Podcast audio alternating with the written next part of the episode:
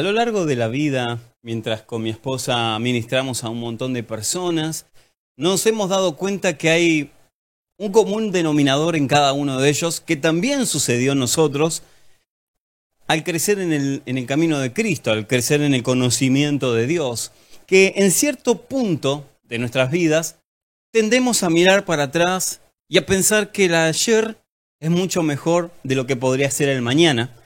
Entonces eso hace que no disfrutemos el hoy. El título de este sermón es Mañana es hoy, porque mirando para atrás muchas veces nos olvidamos o nos desenfocamos de lo que está por delante.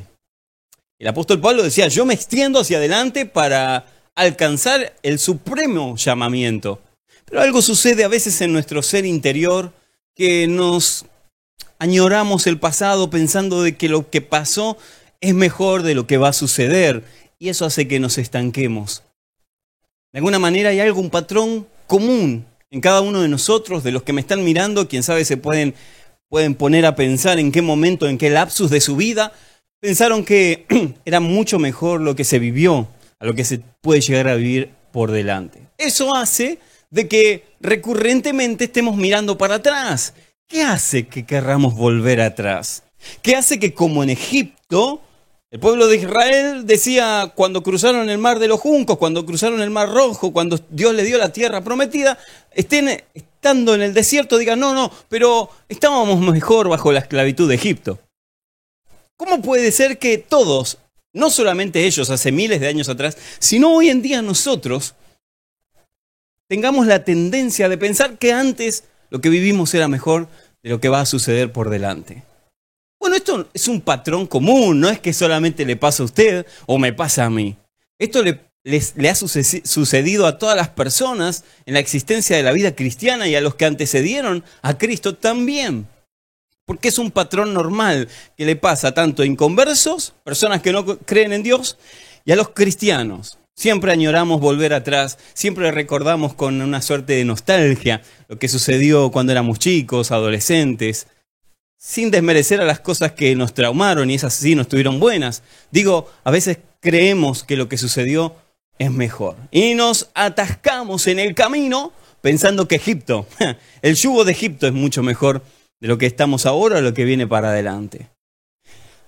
En el siglo XVII, un médico suizo llamado Jones Hofer descubrió este comportamiento en los soldados suizos que estaban fuera de su país. Y entonces dijo, tengo que darle un marco, una palabra, tengo que crear una palabra que todos recuerden que lo que está sucediendo en ellos, que a mí también me sucede, es un patrón común que le sucede a todas las personas. Y entonces por primera vez en el siglo XVII, con Schoeffer, se creó la palabra, o él mejor dicho, creó la palabra nostalgia. Es lo que todos hoy conocemos. Cuando alguien dice, tengo nostalgia del ayer, tengo nostalgia de lo que viví, tengo nostalgia de aquello que sucedió. Esa palabra fue creada en el siglo XVII, pero hoy es tan, tan fuerte hoy. Socava tanto dentro de nosotros que todos, absolutamente todos, sabemos qué significa nostalgia. Increíble es que procede de una palabra griega que viene de nostos, que es hogar. Y se agrega algo que es dolor. Hogar con dolor. Cuando hablamos de nostalgia, la, de donde se desprende la palabra, viene a concepto griego de que la nostalgia tiene que ver con el ayer, tiene que ver con el hogar y tiene que ver con el dolor. O sea, cuando hablamos, ay, tengo nostalgia, en realidad hoy capaz que no comprendemos lo que estamos diciendo, pero es añoro aquel dolor de mi hogar por decirlo de una manera, me remueve los sentimientos volver atrás, aunque me sufrí. Si lograste hablar con una mujer que padeció violencia de, género, eh, ella te va a decir palabras más, palabras menos, las que te diré que con mi esposa nos han dicho. Es que, es que yo lo provocaba que me pegue. No, no hay forma. No te tiene que tocar un pelo. No puede ser que des por asentado natural que alguien se violente contra tu vida. Pero es que obviamente recordaba el dolor del hogar, pero añoraba volver a eso. No por la psicosis de querer ser este, violentada, no, para nada, no es eso. Pero tenemos todos un patrón psicológico que nos lleva a pensar la nostalgia, que lo que vivimos en el pasado fue lo mejor. Y descartamos datos acerca de los dolores que tuvimos en ese momento. La palabra de Dios nos enseña que nosotros nos tenemos que extender hacia adelante, no mirar hacia el pasado. Porque obviamente que todos los que me están mirando, juntamente conmigo, hemos tenido traumas en el pasado. Yo no puedo vivir pensando en lo que pasó ayer, es mucho mejor de lo que va a venir hacia adelante. De ahí se desprende la frase tan motivacional que lo que está por delante es lo mejor, lo que viene es lo mejor. Obviamente descartando que la cruz fue lo mejor en el mundo, no va a haber nada, absolutamente nada mejor que eso, pero descartando eso de la ecuación, lo que viene hacia adelante es lo mejor. Eso te da una perspectiva de mirar hacia atrás y decir, bueno, lo que viví fue bueno, la verdad que fue muy bueno, pero mi presente y mi futuro es increíble. Personas deprimidas viven pensando que el ayer es lo mejor. Es un comportamiento. Ah, los que me conocen saben que a mí me encanta ver la familia Ingalls. Que a la tarde nos sentamos en derredor de la mesa junto a mis niñas, con mi esposa, bajo unos buenos mates bien criollos, bien este, casi hervido a 85 eh, grados centígrados y poder disfrutar de unos buenos mates con alguna galletita, eh, con casancrem. Bueno, perdón, productor, ¿esto está pactado, la publicidad? Ah, no, entonces bueno, con queso crema. Eh, y entonces nos sentamos y miramos la familia Ingalls. Y es casi religioso que todas las tardes nosotros nos adentramos en cada capítulo y recordamos. Yo la veo desde chico. Pero genera valores, mis hijas se apasionan. Y recuerdo que hay una ocasión donde los Ingalls ven a un niño un vagabundo llamado Albert y entonces se encariñan con él. Albert vivía en la calle, robaba para comer, era un chico de la calle de unos 8 o 10 años. Así que ellos lo encuentran y lo adoptan, lo invitan a vivir a la casa. Él no lo podía creer. Por fin iba a tener un plato caliente todas las noches, iba a tener una cama, un colchón caliente, donde poder dormir. Así que él no, no lo puede creer y dice, claro que sí, y se va con ellos. Pero algo pasa a los meses, que hace que Albert una mañana deje una nota y desaparezca. Entonces Charles, que es el padre de la familia, sale en busca de él y lo encuentra. Luego de buscarlo bastante, da con él. Y cuando lo encuentra le dice, ¿por qué te fuiste, Albert? ¿Por qué preferís volver de nuevo a la calle a dormir en la tierra, en el, pasto, eh, en el piso y no tener una comida caliente todas las noches? ¿Qué te sucedió que quisiste volver atrás? Y entonces Albert le dijo palabras más, palabras menos, es que siento que yo sobro en la familia, siento que no encajo, siento que ustedes ya están ensamblados y yo soy una molestia. Así que he decidido volver a mi vieja vida, a estar este, en, la calle, a lo que estoy acostumbrado, porque yo realmente pertenezco a eso. Entonces Charles lo mira y le dice, para nada, Albert, yo te adopté como hijo, por lo tanto, todo lo que me pertenece, te pertenece a ti. Obviamente el niño se pone a llorar y vuelve y nunca más se aparta. Pero ese patrón que tuvo Albert, que es solamente una historia de una novela, hace que muchas veces nosotros nos replanteemos la misma situación. Alguien que te haya dicho, y la mona, aunque se veita de seda, mona queda. ¿No te dijeron alguna vez, eh, este no cambia más? Entonces uno que hace, baja los brazos y vuelve atrás. ¿Para qué intentarlo? si la verdad es que voy a terminar haciendo o cayendo o fallando como todos dicen que voy a fallar. Y eso hace que no tengamos perspectiva al futuro. En la palabra de Dios encontramos una palabra que es conflictiva, por eso yo mientras escribía el sermón puse, eh, creo ayer o el viernes, eh, dije que iba a ser un poco confrontativa porque es algo que no se enseña tanto, no se habla tanto por miedo, que es la gracia. La gracia es una palabra teológica que confronta a muchos cristianos y de hecho muchos pastores no la predican por miedo al libertinaje. Pero obviamente que el que cree en Cristo no tiene libertinaje en la, mente. Aquel que conoció al Señor Jesucristo no está pensando en que, bueno, me aprovecho la gracia para ser un libertino. No ese es el concepto. El que no conoce a Cristo puede tomarlo de esa manera. Pero aquellos que fueron regenerados, que tienen al Espíritu Santo, nunca van a tomar esta palabra como para decir, bueno, hago lo que quiero si total Él me va a perdonar. Eso no es correcto. Entonces, es una palabra que está en confrontativa porque yo vi hace cientos de años las predicaciones exacerbadas en cuanto a la ley, pero no se termina en cuanto a la gracia. Se habla mucho de la ley, no hagas esto, no hagas lo otro, no, no, no, esto está mal, esto está mal, esto fallar es fallar, que lo que nosotros le decimos pecado es fallar, errarle a blanco. Entonces esto es fallar, esto es fallar, esto no lo hagas, no lo hagas. Y nos encontramos encerrados y no hay gracia, solamente hay ley. Entonces, guarda que hagas esto, ¡Ah! va a caer un rayo del cielo, ¡wow! Y ley, ley, vos mirabas para acá, ley, para allá, ley, y no había gracia. Y no se predicó porque obviamente se habló tanto de la ley que las personas tenían miedo de fallarle a Dios y decían, bueno, prefiero no estar en el camino a estar en el camino y fallarle. ¿Escuchaste alguna vez esa frase? No, no, yo prefiero no comprometerme que comprometerle y fallarle a Dios. Miraban al pasado, decían, y yo posiblemente vuelvo al pasado. Si fui un drogadicto, voy a volver a drogarme. Así que aunque la mona se vista de seda, mona queda. Si fui un borracho, y no voy a cambiar más. Entrábamos a la iglesia y había ley, entonces cuando te mandabas una, ya era, ¡Ah! no cambiaste, aleluya. Como si los que te dicen eso cambiaron por completo. La gracia es el antídoto que necesitamos bajo una enfermedad llamada pecado o, para que lo entendamos todo, fallarle a Dios. La gracia es eso que viene sobre nosotros cada vez que charlamos con Él, a corazón abierto. Gracia no es libertinaje. Gracia es regalo inmerecido, un perdón inmerecido. Por eso, mis amados, cuando hablo de gracia, yo no estoy haciendo apología, que hagas lo que quieras, total, Dios te va a perdonar. Sí es un principio escritural, pero yo quiero que te concentres en esto. La verdad cristiana yace en una relación, no en una ley que tengamos que hacer para alcanzar la gracia la gracia ya está sobre tu vida. Nada que hagas puede cambiar esa gracia. Me explico. Entonces, cuando solamente hablamos de ley, incurrimos en un error en la palabra. Que estamos dando la palabra al 50%.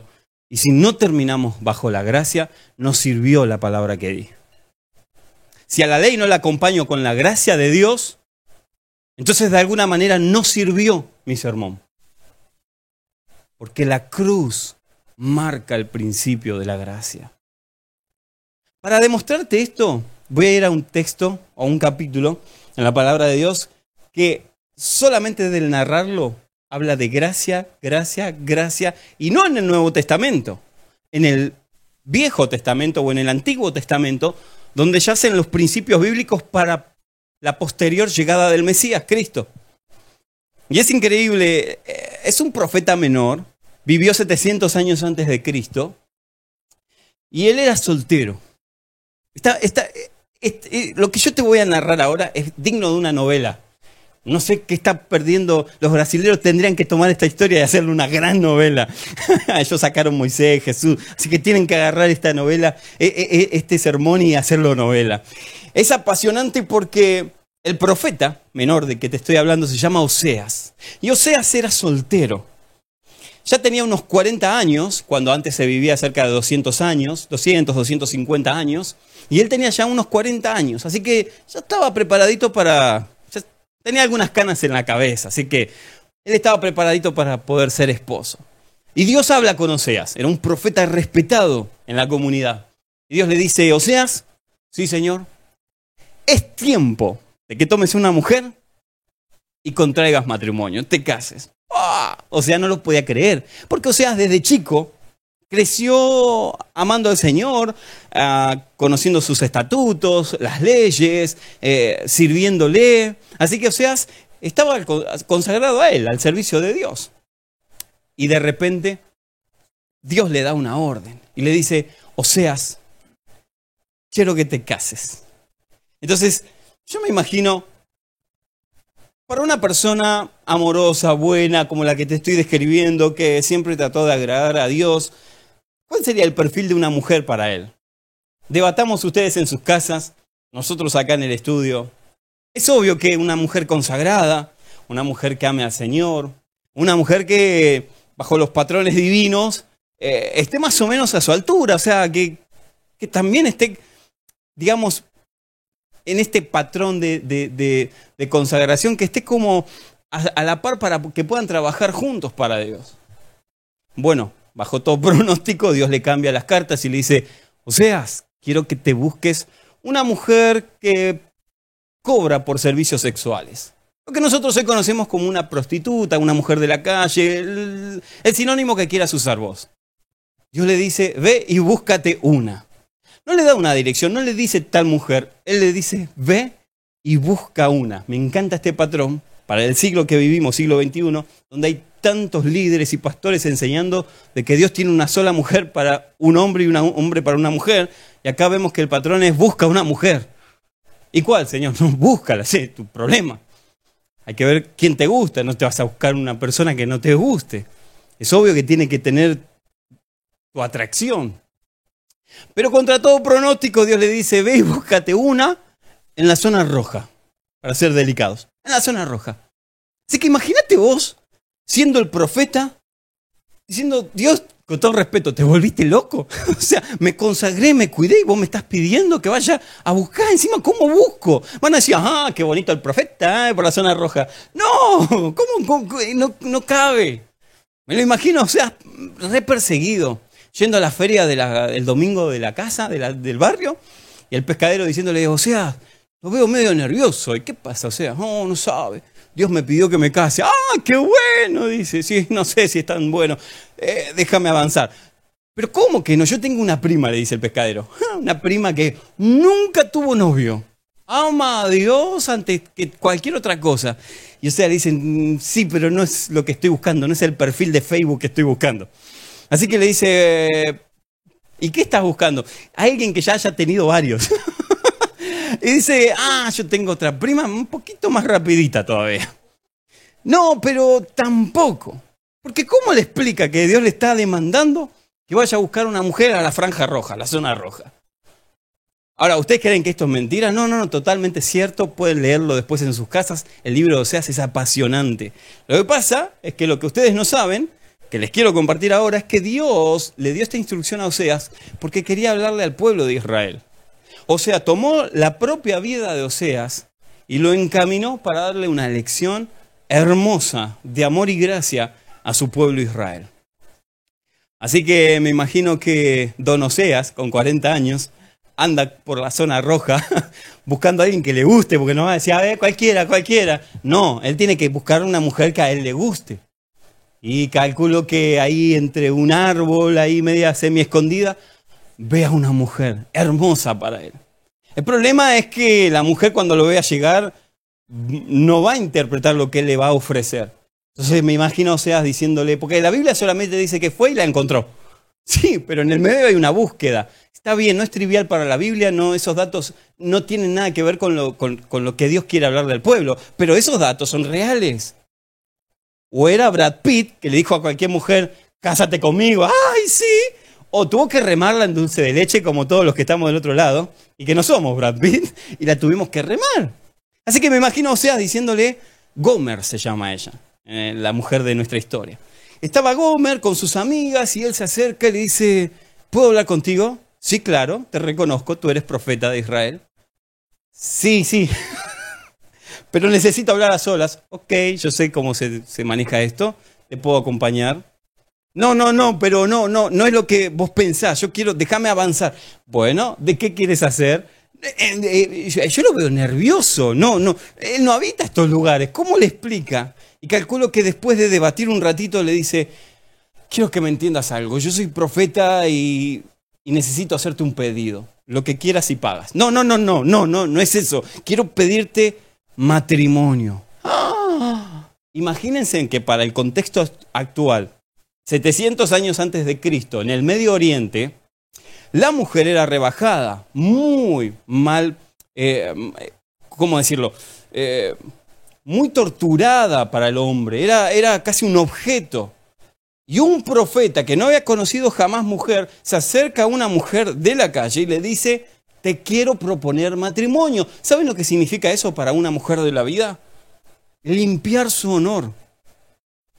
Contraer matrimonio significaba tener derechos, porque quien no estaba casada no tenía derecho. Por eso las que quedaban viudas eran descartadas en la sociedad. Tremendo, totalmente machista la sociedad. Y Dios va a dar una lección. y toma una mujer de la línea roja y Oseas le propone matrimonio. Ahí sí, aunque no era Brad Pitt, me imagino que le dijo, sí, claro, porque era salir de esa vida, era tener un nombre, limpiar su prontuario, como que el juez le diga, pero yo no, veo causa acá en ti. Era lo mismo. Así que aceptó matrimonio Gomer. Y no solamente eso, sino que le dio tres hijos a Oseas. Gomer significa perfeccionamiento en hebreo. También significa remate. Ahí si lo entendés y lo interpretás, puedes matarte de risa. O consumación. Tiene estos tres sinónimos, Gomer. La sociedad a veces nos remata a nosotros. El pasado nos remata. Pero me encanta el nombre de Gomer porque habla de que en ese remate donde la sociedad nos descartó, porque no se trata solamente de Gomer, se trata de nuestra realidad. Ahí donde, donde la pasamos mal en nuestro pasado, alguien nos rescató. Y miren lo que dice la, tercer, el tercer sinónimo, es que es un perfeccionamiento. No es que somos santos de una. No es que creímos en Cristo, Gomer se casó y chau prontuario porque existe la conciencia, ella que nos acusa y nos lleva atrás al pasado, añorar lo que vivimos antes. Y quién sabe, no era tan bueno como nosotros lo recordamos. Sin embargo, Dios nos va perfeccionando. Ahora, la historia es increíble porque hasta acá podemos hablar de una gracia increíble, inmerecida. Dios, o Oseas en este caso, tomando a una mujer limpiando su prontuario, dándole identidad, dándole un propósito, dándole un sentido de vida. Eso es lo que pasó con nosotros, mis amados. Cuando creímos en Cristo, éramos nadie. De hecho, muchos de nosotros llegamos con problemas, con pruebas, con dificultades, con circunstancias, con un vacío dentro de nosotros, quién sabe, con mucha gente alrededor, pero vacíos en nuestro interior. Y nos acercamos a Él y sentimos que ese vacío se llenó, de alguna manera tomó su forma y nos identificamos con Él y comenzamos a ser perfeccionados. Es la gracia en su máxima potencia. Nos limpió, nos lavó. Sin embargo, una tarde, calculo después de un día de mucho trabajo de Oseas, llega a su casa y no hay mate caliente para tomar. De hecho, no está prendida la tele o la radio. Y encuentra en la, mesa del comedor una carta. Una carta media fría. Una carta rara. Y cuando la abre dice, querido seas, en primer lugar, quiero decirte que te amo. Que nadie jamás me dignificó, me cuidó cuando estuve enferma, me dio valor como, como lo hiciste tú. Que estos tres hijos que tenemos son el tesoro más grande del cielo. Pero que por alguna razón cada vez que vamos a la iglesia hay hombres que me señalan recordando mi pasado. Hay mujeres que me critican. Yo sé que me diste casamiento, me prometiste amor eterno y que cumpliste si fuiste fiel. El problema es que no puedo desarraigarme de mi pasado. No puedo pensar de que voy a tener una vida hermosa a tu lado mientras siento que la gente cada vez que me mira me recuerda de dónde vine, me recuerda de dónde salí. Eso no lo puedo cambiar y he decidido que realmente pertenezco a esa vida. He decidido que realmente no voy a cambiar porque aunque la mona se vista de seda, mona queda. Así que no me busques porque volveré a mis amantes y estaré con ellos, porque me persigue mi cabeza. Estoy en una depresión grande, así que no vuelvas, porque no te voy a atender. Firma con mucho amor Gomer. Y dice la Biblia que Gomer volvió a sus amantes. De hecho, para que, porque parece que esto es una novela. No, se los quiero leer. Se los quiero leer. Dice Oseas 2, 6 y 7. Iré en busca de mis amantes. Y es Dios hablándole a, Oseas, porque me lo imagino Oseas sentado en la silla, no pudiéndolo creer, agarrándose la cabeza con la carta en la mano. Y de repente otra vez esa misma voz que él reconoce, que es la de Dios, diciéndole, pero, o seas, aunque te dijo que no vayas a buscarla, yo te doy una orden. Ve a buscarla. Oh, yo me imagino, pero no, me embarró. Ah, yo encima que fui, la tomé por esposa. Se fue, se fue con los amantes y vos querés que vaya atrás de ella. Me van a ver, se van a matar de risa de mí. Y él le dice, Dios le dice así, no, ve a buscarla. Dice, porque ella dice, iré en busca de mis amantes, pero no podrá alcanzarlo, ni, ni tampoco los encontrará. Yo, dice Dios, voy a encerrarla en una cerca de espinos para que no pueda salir. Allí se pondrá a pensar, me iba mejor con mi primer marido, así que voy a volver con él. Fíjense en el patrón de Dios. Dice, voy a rodearla con una cerca de espinos. Mis amados, ¿qué es una cerca de espinos? ¿Vieron esos alambres que tienen pinche? Que en el campo normalmente se ponen para que los animales no salgan, eh, no vayan a la ruta, porque eso puede hacer provocarlos que eh, los atropellen. Bueno, una cerca de, de espinos es como una protección. Nosotros tendemos a pensar de que, bueno, los padres tienen que orar por sus hijos para que el diablo no entre en sus vidas y vamos a rodearlos con una cerca divina. No, no, no, no, no tiene que ver con eso. A veces confundimos Dios dice que le va a poner una cerca de espinos para que cuando ella quiera salir, quiera volver a sus amantes, no encuentre placer. Cuando quiera volver a lo antiguo, diga, pero ya no, ¿qué es lo que pasa? Porque antes encontraba deleite con esto, pero ahora ya no encuentro deleite. ¿Por qué ahora siento que de repente no, no, no, no me alegra lo que para mí antes era delicioso vivir? Y esto normalmente nos pasa a nosotros cuando queremos volver atrás. Me aparto del camino. ¿Se acuerdan que la semana pasada hablamos? Me voy de la iglesia, me aparto del camino. Pero volvemos atrás y ya no, encontramos ese mismo deleite. Y entonces sucede como Dios le dice a Oseas, le pongo una cerca de espinos para que cuando quiera avanzar se pinche y diga, no, no, por acá no me conviene. Mis amados, los que me miran del otro lado, cuando oramos por una pareja, cuando oramos por nuestros hijos, Pensemos esto, tengamos esto, pidámosle a Dios que cerque a nuestros hijos con espinos. No significa que los va a lastimar. Ay, dos par, que, que déspotas Dios. No, no, para nada. Él lo hace por amor, como el granjero cuida sus ovejas o sus vacas o su ganado. Entonces, al ponernos eh, un cerrojo o, alambres de espino, hace que nosotros no nos vayamos, no que el mundo no entre, no que el diablo no nos atormente, porque obviamente que en esta cuarentena, como decía yo al principio, hay muchos adolescentes bajo, bajo pornografía, hay otros adolescentes que viven bajo masturbación compulsiva. Y claro, ¿qué sucede? Que nosotros pensamos que es el diablo metido, que se metió en mi familia. No tiene nada que ver con eso. Cuando sucede eso, oremos a Dios. Pidámosle, Dios, te pido que cerques a mis hijos con espinos, de tal manera que cuando quieran entrar a una página roja, ¡pum! el espino le pinche y no lo haga. Cuando quiera tomar alcohol. Sí, sí, le pinche y no lo haga. Cuando quiera consumir, ¡ah! le duela y no lo haga. Rodéalo con un cerco de espinos. Esa es la oración, mis amados. Esa es la oración correcta. Eso es lo que hizo Dios con Gomer.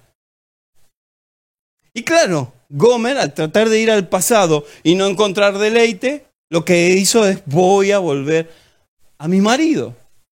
Yo recuerdo cuando estudiaba teología, una historia apasionante que nos contó un profesor, el profesor de misiones, él nos contó que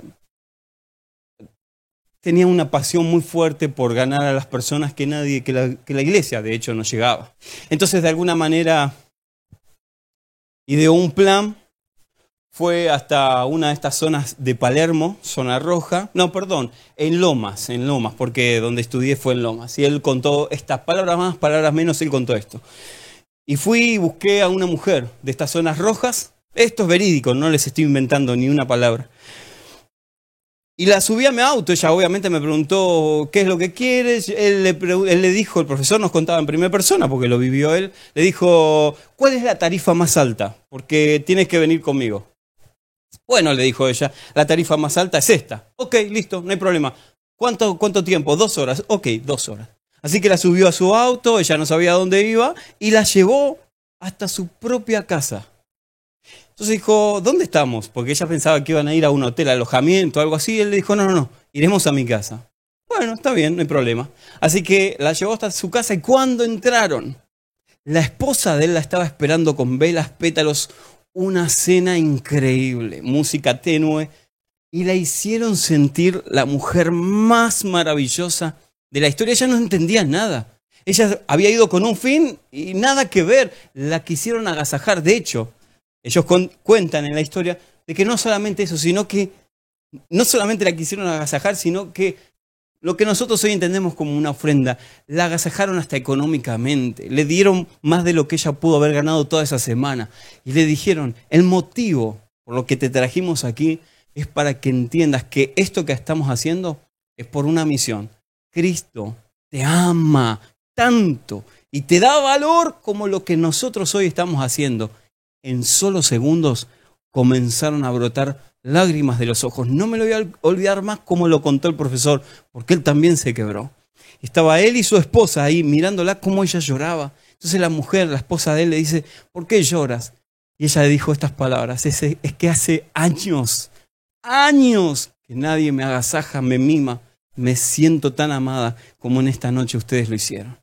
¡Wow! El Evangelio la gracia divina que hace que una persona llena de lodo se lave, se limpie. Una lluvia de gracia cae todas las mañanas sobre nosotros. Gomer dijo, ok, iré a mi esposo, volveré a él.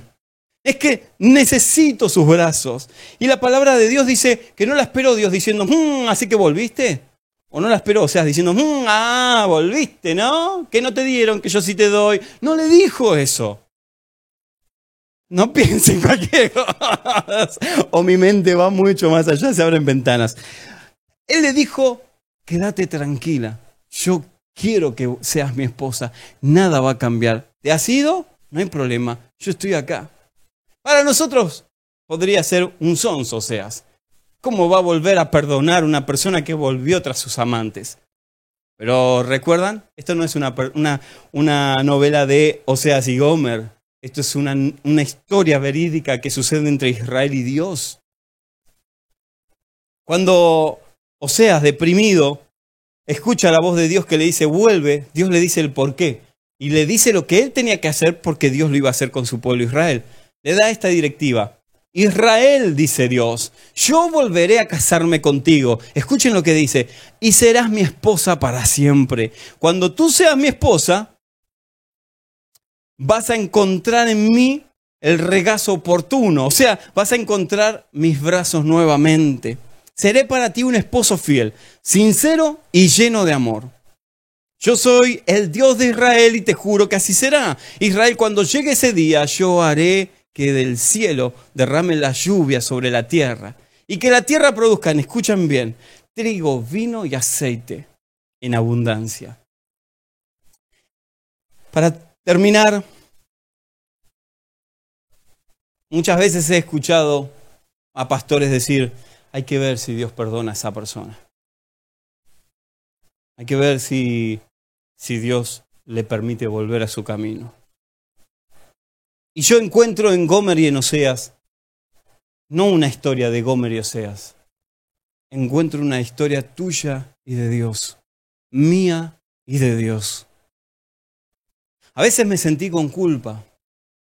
A veces me sentí que en el pasado vivía mucho mejor o Dios me había perdonado, pero ahora me las mandé. Así que ya a Dios se le agotó la gracia a Dios, porque nos enseñaron solo ley, y por miedo a la gracia y a que los cristianos la tomen como libertinaje, se nos silenció esa palabra. Sin embargo, la Biblia de Génesis, Apocalipsis, mis amados, hay gracia, gracia, gracia, gracia, gracia. Desde que Adán y Eva pecaron, alguien los cubrió porque ellos se sintieron desnudos, a que no saben quién fue. La gracia de Dios cubrió su desnudez con pieles que Dios les hizo. Él mismo se las tejió. En Moisés, vemos gracia. Una persona que no calificaba liberó un pueblo. En Abraham, el padre de mucha gente. Y puedo seguir en David, en Oseas. Jesús cuando vino halló gracia delante del Padre y subiendo a la cruz derramó gracia. Gracia que hasta el 2020, día hoy, el mismo, esta epidemia sigue brotando de las manos de Cristo hacia tu persona. Mis amados, mis amados, esto no se trata de cuántas veces le falles a Dios. Esto se trata de que tengas conciencia de que sus brazos están prestos para el oportuno socorro todo el tiempo y todo el tiempo, todo el tiempo, Él tiene gracia delante tuyo. Abogado tenemos en la corte celestial. Es Jesucristo. Miren, el padre del hijo pródigo dijo, este es mi hijo amado, estaba perdido pero fue hallado, estaba muerto y ahora vive. ¿Qué no es gracia? La gracia no condena, no dice Dios. Y cuando volvió Gomer, mm, así que volviste, ahora no te voy a, no te quiero saber más nada, me divorcio de vos. No le dijo eso el pueblo de Israel después de fallarle tanto a su Dios, después de irse con dioses ajenos, de prostituirse con otros dioses. No los rechazó, los amó y hoy hoy en día también hay un plan maravilloso para Israel. Ahora, ¿creen que es solo para Israel? Quiero decirles que no. Ese mismo plan, la misma gracia está presta para la iglesia de Jesucristo. Que no te acuse Satanás. Mis amados, quiero decirles algo muy importante. Que no te acuse Satanás. Porque Él viene a acusarte. Él viene a condenarte. Él quiere que vivas de tu pasado. Pero Dios está presto a derramar gracia. No digas, bueno, cuando esté bien, entonces cuando esté bien voy a recibir gracia de Dios. Porque eso significa que una persona enferma quiere ir al hospital cuando se mejore. Si estás mal, sirve al Señor. Si estás mal, intenta levantarte. No digas, bueno, cuando me ponga bien, te voy a servir Dios. Porque eso es menospreciar la gracia. Eso es pisotear la gracia. Ama al Señor con todo tu corazón, aunque le falles. Yo sé que si algún pastor o teólogo escucha esa frase, va a decir, no, estás loco, Marcos. ¿Cómo vas a decir eso? Mis amados, no necesitas ser perfecto, ser santo para seguir y servir a Dios. Necesitas haberte amado, sentir esa gracia todos los días que te dice, fallé, pero me vuelvo a levantar, fallé, pero me vuelvo a levantar. ¿Cuántas veces? Millones si es necesario. ¿Cuántas veces un padre perdona a un hijo? ¿Una? ¿Cien? ¿Un millón? Millones de veces. Millones de veces. En el lugar donde vivo hay una persona que tiene un hijo que es alcohólico, sumamente alcohólico. Se toma hasta el agua de la zanja si es necesario. sumamente alcohólico. Toda la vida el, muchacho ya es grande, toda la vida tuvo que padecer cuando se alcoholizaba, se violentaba, o tenía que ir a buscarlo a la comisaría, o tenía que, ir a buscarlo a una zanja, una esquina, una calle. Todo el tiempo, todo el tiempo era lo mismo. Y hasta hace poco nos enteramos, porque él mismo lo dijo, el, hijo todavía no cambia y sigue padeciendo esta patología de beber alcohol. Así que el padre dijo, con tristeza en la voz, nos dijo, cuando ustedes escuchen ruidos en mi casa, es, vive en uno de los departamentos. Por favor, toquen el timbre, golpeen la puerta, porque es mi hijo golpeándonos a mí y a, a mi otra hija. Así que les solicito que cuando escuchen esos golpes, vengan rápido, porque yo no lo puedo controlar. Entonces alguien les dijo, y bueno, ¿y por qué no lo dejas, que no entre más a tu casa? Déjalo, déjalo, porque hace años que te viene haciendo sufrir. Y el padre, con una patología interna físicamente, porque tiene la mitad de parálisis en su cuerpo, dijo, jamás es mi hijo y yo le amo. Eso me golpeó a mí en el pecho, porque escuché a Dios decir, jamás, esperen acá, acá, jamás, jamás ninguno de mis hijos va a ser bastardeado, jamás le, le retendré el, perdón o la gracia. Jamás es mi hijo, son mis hijos. Y he pagado un alto precio como para decirles que ya no quiero saber más nada con ellos.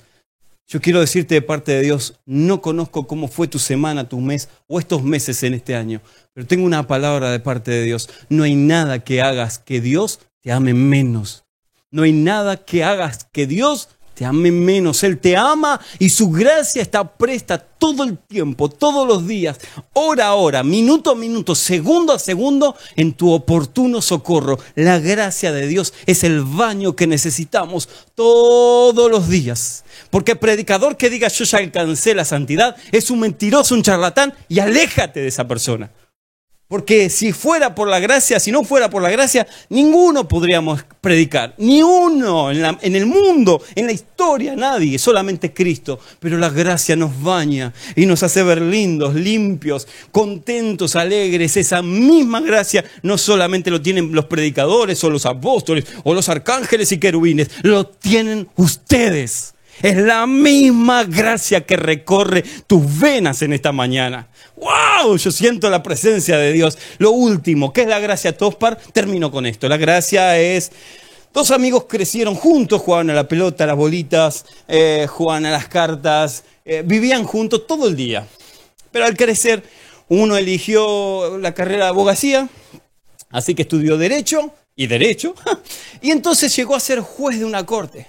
¡Wow! Era juez, así que él atendía los casos severos, porque era un juez respetado.